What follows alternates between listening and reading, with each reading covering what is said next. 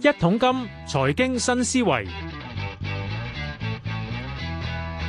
好啊，下晝係四點四十分啦，啱啱好啊！歡迎大家收聽係一桶金財經新思維嘅。咁啊，星期五咧，我哋咯開始呢排咧，我哋揾唔同嘅新嘅誒新知舊語上嚟同大家傾偈，講下咧即係股市最新形勢嘅。今日咧，我哋揾嚟咧就係咧資深股評人啊陳炳強啊 Thomas 嘅 Thomas 你好 Thomas。你好，你好，咁啊，好多人話咦，有用資深股評人嘅，聽講你都半退休狀態咯喎，而家係嘛係啊，偷懶 啊，去湊下算好過啦。嗱，咁講真，今時今日咧，其實都好難玩嘅呢、個市場。點解咁講咧？嗱，通常咧，大家啊，今日星期五咧，亦都係嗯月結季結啦。好係啊，計計條數先。好先講大家關注嘅港股咧。港股雖然今日升五十六點， 但係咧一呢、個月份我哋跌咗一成近一成四，跟住呢個季我哋跌咗兩成一。好，跟住內地股市方面咧，睇下上海先。上海咧，誒、呢、個月都跌近百分之六啦，成個季一成一。好，跟住去到日本，睇下睇有睇睇日韓台先。我先去韓國股市先。韓國方面咧，今日雖然跌十五，但係咧呢、個月份跌近一成三，呢個季哇喺百分之七點六，即係先升後跌格局啦。日本日本咧，今個月跌七點七，哇已經係疫情以嚟最大嘅單月跌幅喎。呢、個季啊好啲，一點七一廿一先升後跌格局啦。睇埋台灣先，台灣咧今日咧今日唔計啦，就係、呢個月咧都跌一成一，呢個季跌誒、呃差唔多近一成喎。喂，簡單計計條數。嗯，度度股市都跌喎、咁誒、呃用月份計嘅話，用純粹呢個月都跌得幾係嘢添喎。仲要就係咧，你雖然話咧誒去日本好似咪跌好多一成咁上下，但係咧佢哋啲貨幣都跌喎。係啦咁其實係啦至少本身加埋嘅話咧，其實咧嗱應該咁講，今個月呢、個季度同埋呢一年玩股市都冇問題，係咪咁可以咁樣分析咧？尤其香港人啦，你講誒依家美金非常之強嘅話咧，好多貨幣都跌啊嘛，我哋都強㗎，我哋掛咗咪就佢係都強強㗎。就係呢個係唔知好彩定唔好彩啦。咁就係美金強嘅話，你買乜嘢，就算佢唔喐啊，你都蝕啦。嗯，咁啊，再加埋嗰個本身嘅股市都下跌啦。而今次咧都醖釀咗咁耐嘅話咧，實際上誒、呃、環球股市都幾同步下，係啊尤其香港啊更加弊添，我哋早早上天已經 跌咗啦。就誒、呃跟跌唔跟升啊嘛，係嘛？ 係，仲係仲係一一直都係跟掂跟升，係攞真係命即係黑人憎。咁啊、呃如果有啲又會啊買下美股啊，買其他外邊咧，亦都係冇辦法。誒、呃嗯，外匯嘅話，你又真係好難做啊，亦都係係咪係啊。好啦，咁啊冇啦，咁我避險啊買金啊點啊咁樣，咁講啦，金美國加息持金嘅成本又貴，所以啲金都冇 運行。係咯，利息又高係嘛，咁啊、呃所以金又跌。你巴閉到啊，我追有啊，啊風險又大，呢排又回翻落嚟啊對唔咁，住上半年仲可以追一追，啊下半年又係要落翻去。即係你你即係遍尋呢啲咁嘅啊落土都揾唔到嘅。喂，好似樓咧，樓就香港嗱，香港嘅樓價指數咧，最近繼續數都百分之七啦，已經嗯，累今年過嚟，佢有啲人話計埋呢幾個月可以一成添喎。係咁，仲有係其他嗱，美國就啱啱開始咧，就八月份開始就係轉升為跌啦。啊、歐洲方面好多都唔掂啦，跟住即係加拿大都好似落緊嚟，而家加息加咁重咧，澳洲啊都樓價樓價都麻麻地啦。係咁甚至咧，阿 K C 成日都話誒，呃而家即係初步咋啊，出年啊，度度都 跌啦，度度個樓都跌啦，係咁。連樓都冇冇埋咯，咁點啊？係啊，個樓咧就香港嘅樓算硬淨㗎啦。咁啊，你話睇美國又唔係太過差，佢係銷售咧就慢慢下跌啦。嗯，誒、但係個樓價高，咁你可以話樓價高，所以誒、賣個數目冇咁多啦。但實際上佢升嘅時候都放緩咗落嚟。嗯。啊，咁誒、你話買咗樓嘅話咧，誒、自不然都希望佢升㗎，好多人啦，唔係純粹自住啊。咁你買咗之後，你加息咧有一個陰影喺度嘅，即係唔好講啦，其他例如資金啊嘅流動咁樣樣啊。咁啊，樓係長遠大計，咁我哋就當姑且唔好擺啦。你係炒樓就另一回事啦。我就當我當住嘅啫，我 一住嘅話咧，賺就住誒、略為安頓啲，最緊要你自己本身現金流。係如果啲現金流唔好咧，你望住都冇用。係即係還記得誒、呃我哋啲老餅就話九七年嘅時候，誒、嗯息又算高，跟住你買之後嘅話咧，啊唔緊要啊，我份工都高薪良準啦。咁啊買完之後，假如個樓價下跌，咁咪揸揸住截住啦。但係衰在如果樓價真係跌得多嘅話咧，嗯哼經濟都唔掂噶係啊，嘛呢。個都係事實，我哋香港人經歷過嘅。係咯，經濟唔掂嘅話，老細唔掂，你自己嗰份工都 唔掂，你叻老細唔掂好吧，我哋份工都唔掂。不理你老細又好你啫。 咁啊，就係如果你係誒好叻仔，我冇咗份工都可以揾第二份，不過第二份人工可能冇咁高。 係啊，咁於是再加上咧嗰陣時，我曾記得咧就所有打打工仔最慘嗰陣時咧就睇老細面口好多啦。之前啊打工皇帝， 咁啊呢樣嘢會出現咧，其實咧實際上你自住都好啦，都有一定壓力，除非你已經供甩咗層樓啦。啊，好彩嗱，應該今次同我哋九七年嗰轉咧，誒、誒，真正仲係即係啲樓係有 cut 誒有按揭喺身嘅，都唔係太多，嗯有啲大概大六成幾咁上下啦。我以前當年好勁㗎，當年三一分 percent。嗱，但係我嗱呢個樓咧有排搞，所以唔係。但我翻好嚟今日揾阿 Thomas 嚟講幾樣嘢係咧，我都講預告預早講咗開後牌，第一樣嘢講。萬七嗱，今日曾經逼嘅萬七，最後上翻嚟。嗯係嗱，去到萬七點啊，啲人就話嗱，雖然話港股冇得玩啫，佢就走勢做定期咧，但係都要部署嘅。咁啊，係佢係去到萬七呢個水平咧，我哋應該點做先？誒、呃最主要就係人人都好，即係好多香港人都或多或少有啲股票喺身啦。嗯，咁啊，去到萬七，而家誒冇貨，咁啊恭喜你啦可以留留啦，定係點先？嚇！誒，咁你起碼你有個有咗選擇啊嘛。唔係冇貨即係代表你有錢咯。誒係啦，希望係啦。 咁但係如果你係已經有貨，咁個啊選擇就困難啲。咁去到萬七，你永遠見到呢個水平，你都覺得誒係、差唔多到底。如果賣咗之後，佢彈翻上嚟，唔好慘。嗯，咁但係你誒、呃蹉跎歲月嘅話，佢又繼續摸下摸下又彈下又落翻，不過落多過熟彈啊嘛咁係樣啊。，不過喺依家水平咧，我就咁睇法。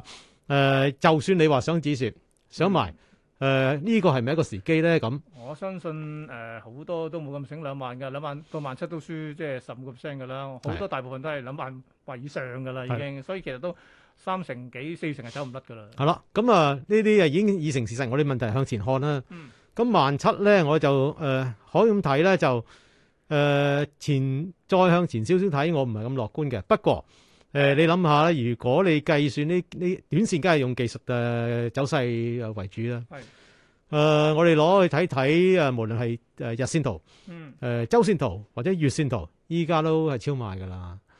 咁啊 超賣可以再超賣㗎嘛冇，錯冇錯，超賣就顯示弱啊嘛，係啊。係。咁但係弱嘅時候咧，超賣就有機會有短暫嘅反彈，誒、只要有好消息夾把倉都得嘅。係啦。咁啊當然啦，你一個市落嘅時候咧，個反彈力梗係弱啦。嗯相反就唔係啦。咁但係你而家有貨想話止蝕咧，都我覺得依家都冇需要急賣。即係等反彈。係啦，咁啊反彈啊，時時都話有機會反彈咧。我加強我呢方面嘅諗法咧，短時間反彈咧就係、你睇月線圖啊，誒、嗯 RSI 啦，我當係睇佢咧就係、到到三十啊，嘅過去嗰幾廿年咧都好少有嘅。係凡係就算有都好咧，佢都會有一個明顯嘅反彈嘅。係係咁，嘢都要即係出一出係嚇。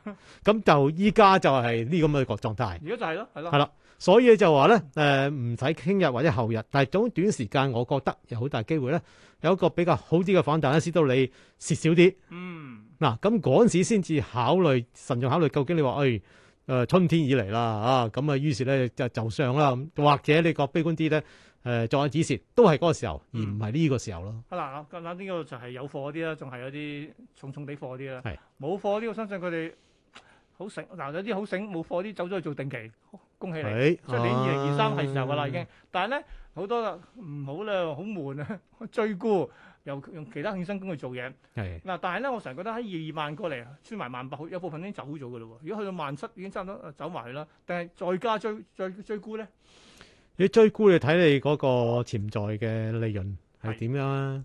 咁你計數嘅啫，做呢啲嘢係嘛？咁下邊咧，誒萬七下邊萬六咧，我記得都喺好似一年咁上，嗰陣時係低位嚟嘅。誒一萬六千八好似係二零一一年嗰轉，第一年六千八係啊，但係近住一萬六千邊嗰陣時咧，再係再啦，再遠啲，係啦。咁你即係參考都係一千點左右啦。係咁啊，問題就係你你沽嘅話咧，佢升你就會蝕啦。咁啊，但我又想睇下啊，如果係樂觀啲睇咧，但點咧？我會睇啊，短時間一萬八千五啦。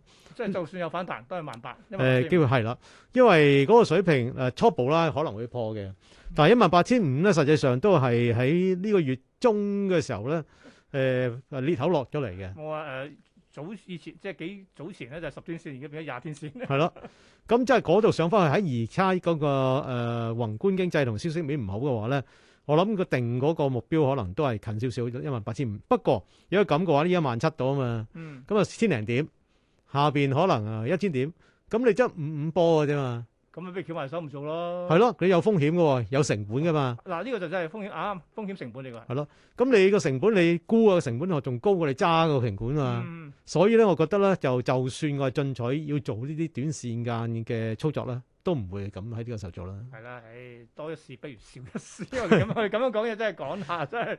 但係當然嗱嗱，呢個係港股形勢啦。咁講真就真係幾弱嘅，弱不禁風嚟㗎。嗯，咁啊美股又點咧？嗱，美股都有朋友就話嗱，關鍵就係睇十一月啦，十一月有一仲有一次嘅議息啊，唔係十一月之後仲有十仲有一二次。仲有 嘅，但係十一月關鍵係四分三啊，定係半厘啊嘛，都係走唔甩㗎啦，應該係半厘走唔甩，就係咪四分三啫？仲要就係議息咗一個禮拜之後中期選舉喎。係啊。咁由而家到中期選舉好多嘢發生㗎喎。係我都未計啊，內地我哋有二十大喎。嗯係總之係你你即係你嚇緊我哋啊！ 嚟緊呢六 呢六個禮拜，呢咪呢五六個禮拜好大好多事會發生嘅喎。係咁，我哋其實就啊，得我頭先講過講過啦，因為我哋係最弱嘅，可以咩任何嘢都落嘅，風吹草動都落嘅。但係咧，翻去美股啦，嗯美股其實呢幾年真係好多朋友過咗去嘅，咁開頭好地地都好嗯 happy 嘅，今年就全部都喊晒啦，已經係嗯美股策略又可以點咧？美股就係咯，美股最近香港人都好多開咗户口 啊，點咗開户口啊，過埋去搬埋過去添啦，已經真係難以成面啊！咁啊，其實美股咧咁睇法咧，就係除咗頭先你講嘅因素咧，誒唔知啲之外咧，仲有一個因素就係十月份又開始公布誒企業盈利啦。係啊係啊，咁第三季呢個係美誒美股嘅季度季度業績。係啦，咁季度業績公佈就如常嘅啫，每三個月就做一次。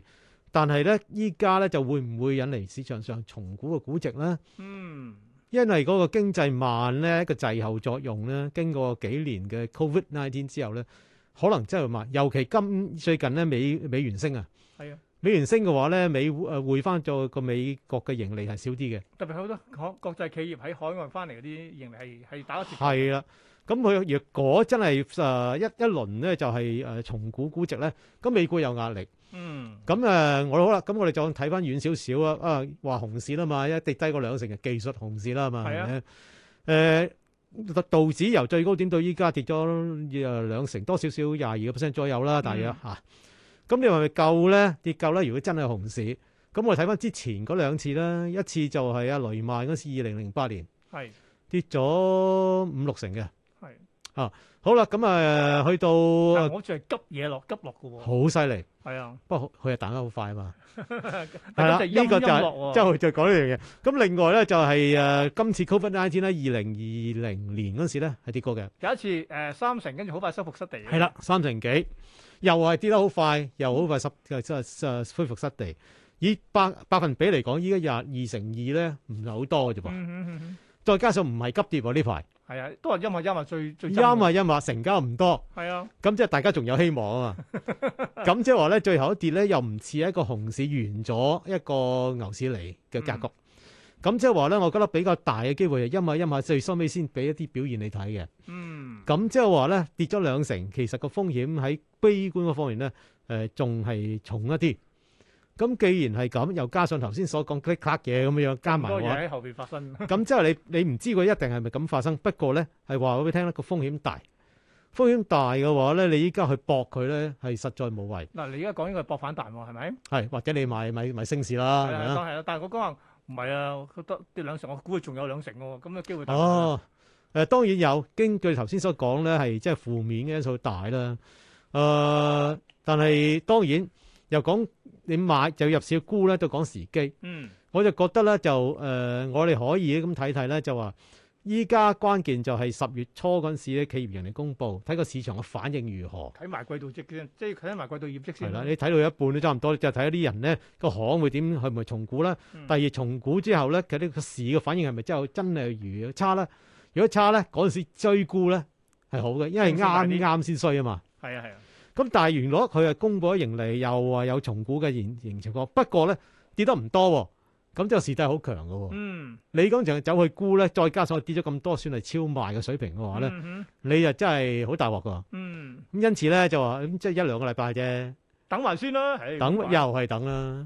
好，其實好多人都喺等緊 啦，俾錢日就係等啦。好啦，嗱，仲有少少時間，咁樣個又轉到好多即係朋友咧，同我一樣即將退休啦。我話你又退你休啦，又啊所以退休， 所以你就 happy，你開心啦，你而家硬硬腳啦。好多嗯即將退休就話喂，跟住所謂今年先，唔係呢兩年先搞人大件事，都擺晒喺股票裏面，全部哦同我跌咗三成，擺晒咁點咁點咧嘛？咁啊，當然其實佢都係債券嘅，但係債券之前最慘啊，股債匯齊殺啊！啱啱。咁話全部冇咗折，跟住話退就即係退咗都唔安心喎，咁可以點啊？問誒呃係，如果你真係冚唪唥全百分百投資啊，真係誒幾頭痕下嘅，係咯，因為短時間裏邊咧就未必咁容易可以脱困。喂，假如三成收復失地， 三年唔知得唔得添？我覺得咁啊，但係依家咧，我覺得係誒喺個階段咧，就唔可以完全用一個誒、呃期望咧，美好期望嚟到誒處理個財務嘅。誒、嗯事至此嘅話咧，我覺得咧就保存實力一下啦。保存實力係就算退休，六十歲退休咁啊，你你未啊？就算退休都好啦，向前依家我哋好長命噶嘛。係啊，咁即係話咧，我哋就全職去投資嘅話咧即，係你先話退咗休之後，係即係你份正職可以轉為諗諗投資唔啊，係繼續我意思即係話條命仲喺度，係啊，只要有條命喺度咧，個市一定係翻轉頭嘅。嗯，咁就最緊要你到時有本啊嘛。唔止啊，仲要加多個要好好健康添啊，你要哦，咁一一定要嚇，呢、個係絕對係啱。咁你兩樣誒個財富仲喺手嘅話就得。咁所以依家咧就我哋唔可以話，哎呀早知係咁。反而依家咧，我向前睇咧，我覺得就未必可以咁快，起碼到出年年中嘅事啦，先有就轉轉變。嗯咁啊，你話唔係啊？我可以唔同嘅資產去配置啊，或係咯者係咯買其他誒，即係趨趨吉避但係頭凶先我啊！同一數開頭節目一初數樣嘢都冇得係啦㗎，而我諗短時間呢個乜嘢都唔得，除咗美金，最衰就係我哋就同佢掛鈎家嘛，冇數啊，冇數啊！除非你移咗民啦， 係咁所以咧就話依家咧就揾位咧係增加翻現金。嗯咁啊、你話誒、哎最你增加現金最不幸係咩咧？就呢排增加現金，佢呢行就急升啊！咁你就慘啦！哎呀，早知我唔賣住啦咁樣。嗯咁但係機會有。哦，你講得啱啊！因為增加現金，有人同我講一個好好嘅比例，佢話：你諗下啲銀行啊，都同你用三厘幾、三四厘嚟搶你啲現金咯，嗯都。證明現金係值錢過乜啦！而家真係，係啊，咁你而家講真咧，依家利息係高咗，但係高咧個水平唔算好高嘛。嗯哼，啊，聯儲局仲加緊息，係啊，所以真係絕對未去到階段咧，就話我不如鎖定咗利息嘅息口，未可以鎖定住嘅。應該未得。係啦，啊包括年金嗰啲，依家我建議都唔好買，一年金只有高息嘅時候買先着數六嘅十啫。歲嗰班朋友話：唔緊要，仲有五年 M P F 先至嚟。係，咁我依家無論點都好啦，就係、呃退休或者啱退休都好，都要緊要保持翻依家現金呃 cash is king，我好認同嘅。係，咁問題咧就可能係三個月後或者係半年後或者一年後唔知道，咁你咪重出江湖咯。咁最緊要咧留翻好嘅健康同埋本現金喺度。